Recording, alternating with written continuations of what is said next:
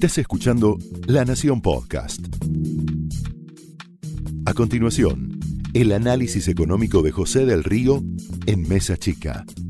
Ya está aquí en nuestros estudios Rosendo Fraga, el hombre que lo viste hoy en La Nación Com, cuando hablaba de esta fórmula. Una fórmula en la cual pocos creían, pero él dijo, ¿qué pasa si la fórmula es Macri Pichetto? Vamos a preguntarle todo al respecto y vamos a analizar cómo juega este ajedrez electoral, un ajedrez en el cual empezó la cuenta regresiva. Ayer te lo decía Carlos Pañi aquí en los estudios de La Nación Más, eran 48 horas, ahora estamos hablando de 24 horas. También vas a tener a la espada económica de la fórmula FF de Fernández, Fernández de Kirchner. Viene Emanuel Álvarez Agis a ver cómo ve la economía en un eventual eh, gobierno de Cristina. Y además vamos a hablar sobre el juicio en el caso Nisman con nada más y nada menos que Diego Lago Marcino, que va a estar aquí en nuestros estudios el desde noviembre. Vos sabés que tiene su tobillera. Vamos a preguntarle por lo que viene en materia del juicio y también por la información de último momento. Pero ahora nos metemos en el tema del día.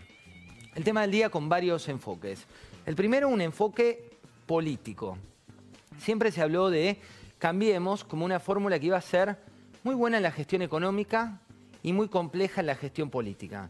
Pero de golpe el ingeniero movió una de las fichas y demostró que la política está siendo más fuerte de Cambiemos que la gestión económica. De hecho, hoy a la mañana uno de los empresarios más influyentes del país, te hablo de Eduardo Constantini, decía, bueno, yo voy a votar por Macri, pero la gestión económica fracasó. Así lo definía Eduardo Constantini, el titular de Consultatio. Te voy a llevar a ese tape que ocurrió hoy a la mañana en un encuentro de La Nación, cuando él decía su voto, y tiene que ver con lo que te voy a contar que pasó en los mercados después. Ahora estamos más felices porque hay, hay estabilidad en el dólar y la inflación llegó al máximo, está un poco mejor. Hay alguna que otra encuesta que eh, hoy estamos un poco más, más. Voy a votar a Macri, quiero decir. Eh. Voy a votar a Macri, quiero decir, aunque mis asesores me reten. Eso fue lo que dijo en este caso Eduardo Costantini, uno de los empresarios más influyentes del país. ¿Y qué ocurrió en las últimas horas y los últimos días? Bueno, varias cuestiones. La primera tiene que ver con cómo nos enteramos este año de las fórmulas presidenciales. Te voy a llevar a la historia reciente cuando la dama en esta batalla, la dama en la contienda, movía la ficha, lo hacía vía Facebook, vía un video de YouTube cuando Cristina Fernández de Kirchner daba el primer batacazo en tiempos en los cuales Juan Schiaretti era el protagonista, el gobernador de Córdoba, por su triunfo. Ella amaneció un sábado a las 8.30 con esto que parece historia en la Argentina, pero así lo decía Cristina Fernández de Kirchner. Hoy, sábado 18, comienza la semana de mayo. Y el próximo 25, en nuestra fecha patria, se cumplen ya 16 años del día en que Néstor asumió como presidente de un país devastado. Quiero dirigirme a mis compatriotas para compartir, como siempre, reflexiones y también, claro, decisiones. Nunca me desvelaron los cargos políticos, ni tampoco fueron mi principal motivación, tal vez porque pertenezco a una generación que, que no buscaba un lugar en las listas. Ahí, en el marco de este video, en la mitad del video, es cuando Cristina Fernández de Kirchner anuncia que ella va a ser la candidata a vicepresidenta de la Nación de la fórmula integrada por Alberto Fernández. Después, tiempo después, pocos días después, fue Martín Insaurralde quien vía Twitter anunció cuál iba a ser la fórmula en la provincia de Buenos Aires con Kisilov como candidato a gobernador y con Magario como candidata a vicegobernadora. Hoy fue otro tuit, en este caso el del presidente de la Nación, que confirmó lo que era un secreto a voces hasta para el propio Pichetto, porque todo tiene que ver con cuestiones, decisiones que se van tomando en el último momento. Así lo decía el presidente de la Nación, queremos un país donde todos puedan progresar a partir de su trabajo, para eso necesitamos integrarnos más, habló de los valores, habló de las cuestiones de fondo y habló de Pichetto como un hombre de Estado, como un hombre que con el correr de los años ha demostrado que, y se han ido conociendo, así lo decía vía Twitter, el presidente de la Nación, de cuál era su elección. En paralelo, se había consultado a más fuentes de las que uno creía. Se había hablado con el radicalismo, hubo de hecho una reunión con Ernesto Sanz en la cual se validó esta fórmula. Lidita Carrió, Lidita Carrió, si vos te preguntás, ¿Qué piensa la líder por ahí más polémica, la más disidente de la coalición Cambiemos? En un minuto, nada más que un minuto, te voy a mostrar lo que dijo Lilita Carrió hoy al respecto. La definición de Pichetto entre democracia y autoritarismo abre la puerta a un peronismo realmente republicano que haga de la Argentina, adelante, un país totalmente republicano. Mi preocupación por el vicepresidente no es de un partido, es de una persona que no quiera ser instrumento nunca de quien destituya el poder de turno, porque mi misión ha sido la República. No somos amigos, nunca nos tratamos de diré, pero les puedo asegurar que oficialista. Les puedo asegurar que cumple los acuerdos. Les puedo asegurar que es durísimo, pero cumple los acuerdos y cree en la República. Con eso basta. Y no lo va a voltear a Mauricio. Van a surgir infinidad de tweets, de tapes, porque lo que se da en esta política argentina, en este pragmatismo de las coaliciones, es que de golpe los aliados eran rivales. Hoy surgió por parte de la izquierda un video en el cual veías al presidente de la Nación hablando eh, bastante mal de Pichetto como uno de los históricos justicialistas. También ves en Twitter varios de las declaraciones del propio Alberto Fernández en el pasado reciente con sus diferencias respecto de Cristina Fernández de Kirchner. Lo ves a Sergio Massa hoy ya alineado con el kirchnerismo, eh, también discutiendo las políticas del frente que integran los, los Fernández, pero hoy ya juegan esa cancha.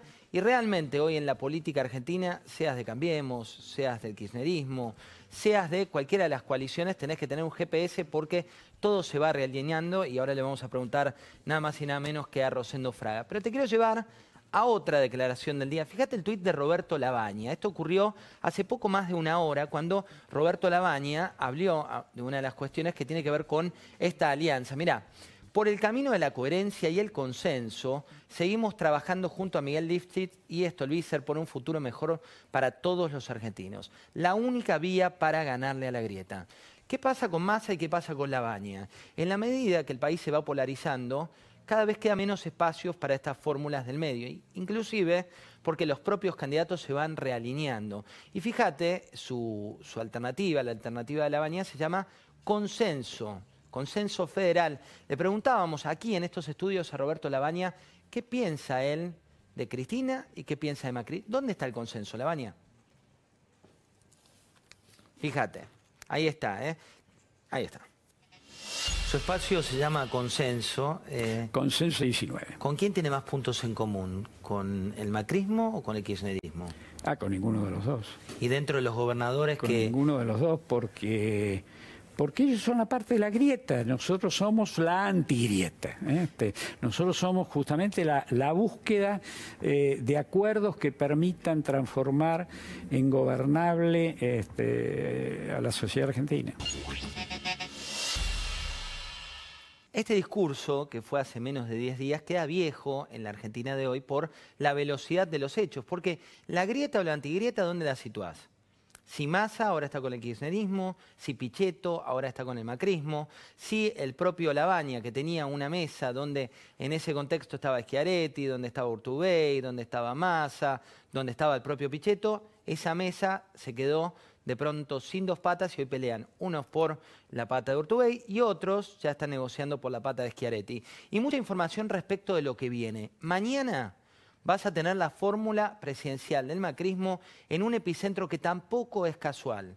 La foto se va a dar en el marco del precoloquio de idea que se está dando en Vaca Muerta, a donde muchos empresarios que no habían sacado pasaje de golpe de último momento, hoy a la noche, sabiendo que la fórmula presidencial se había conformado, la fórmula, en este caso el espacio de Cambiemos, decidieron viajar y decidieron sumarse. ¿Qué pasó hoy en Neuquén mientras 100 empresarios visitaban Vaca Muerta? Bueno, se festejó lo que denominaron el pragmatismo del eh, presidente Macri. Y se festejó también desde una particularidad que tiene que ver con una situación donde veían que los mercados estaban en baja, veían que el dólar estaba con una volatilidad muy grande y lo llamaron el efecto Pichetto. ¿Por qué? Porque hoy Subieron los, los bonos 3%, porque cayó el riesgo país un 9,1%. Cuando te vas al riesgo país, que venía subiendo por el miedo del electorado a distintas polarizaciones de cara a la próxima elección, se dio la mayor caída del riesgo país, la mayor caída diaria del riesgo país, desde que se había acordado con los holdouts. Te hablo de un piso que tocó los 849 puntos cuando el riesgo país, vos sabés que pone muy nerviosos a todos los argentinos cuando se convierte en portada. El otro riesgo país, que es el dólar, bueno, el dólar se prevé una estabilidad de corto plazo que tiene ahora más presión por la situación económica. La bolsa subió un 4%, las acciones tuvieron un alza, de hecho en la jerga de la City se hablaba que las acciones volaron porque no estaba descontada esta alianza, es decir, los riesgos de la elección estaban descontados, pero la posibilidad de un consenso más grande, que era lo que le pedían en este caso gran parte del electorado y también gran parte de los mercados, muchos descreían que pudiera llegar a suceder. Y también la otra cuestión es, ¿por dónde viene la campaña? Y hoy vas a tener dos análisis muy distintos. Te decía el de Rosendo Fraga y también el de Manuel Álvarez Agis, que es una de las espadas económicas fundamentales del frente de Fernández Fernández respecto de qué va a ocurrir con la economía de cara al corto plazo. Pero ahora te decía, ¿por dónde viene la campaña? De un lado de la gran coalición y del otro lado de la gran coalición, en el medio de la grietita que quedó chiquita, digo, entre los dos países polarizados, unos te van a hablar de república, otros te van a hablar de autoritarismo, unos te van a hablar de pobreza, los otros te van a decir que el modelo es Venezuela. Esto fue el análisis económico de José del Río en Mesa Chica, un podcast exclusivo de La Nación. Escucha todos los programas de La Nación Podcast en www.lanacion.com.ar. Suscríbete para no perderte ningún episodio. Estamos en Spotify, Apple Podcast, Google Podcast y en tu reproductor de podcast favorito. Seguí escuchando La Nación Podcast.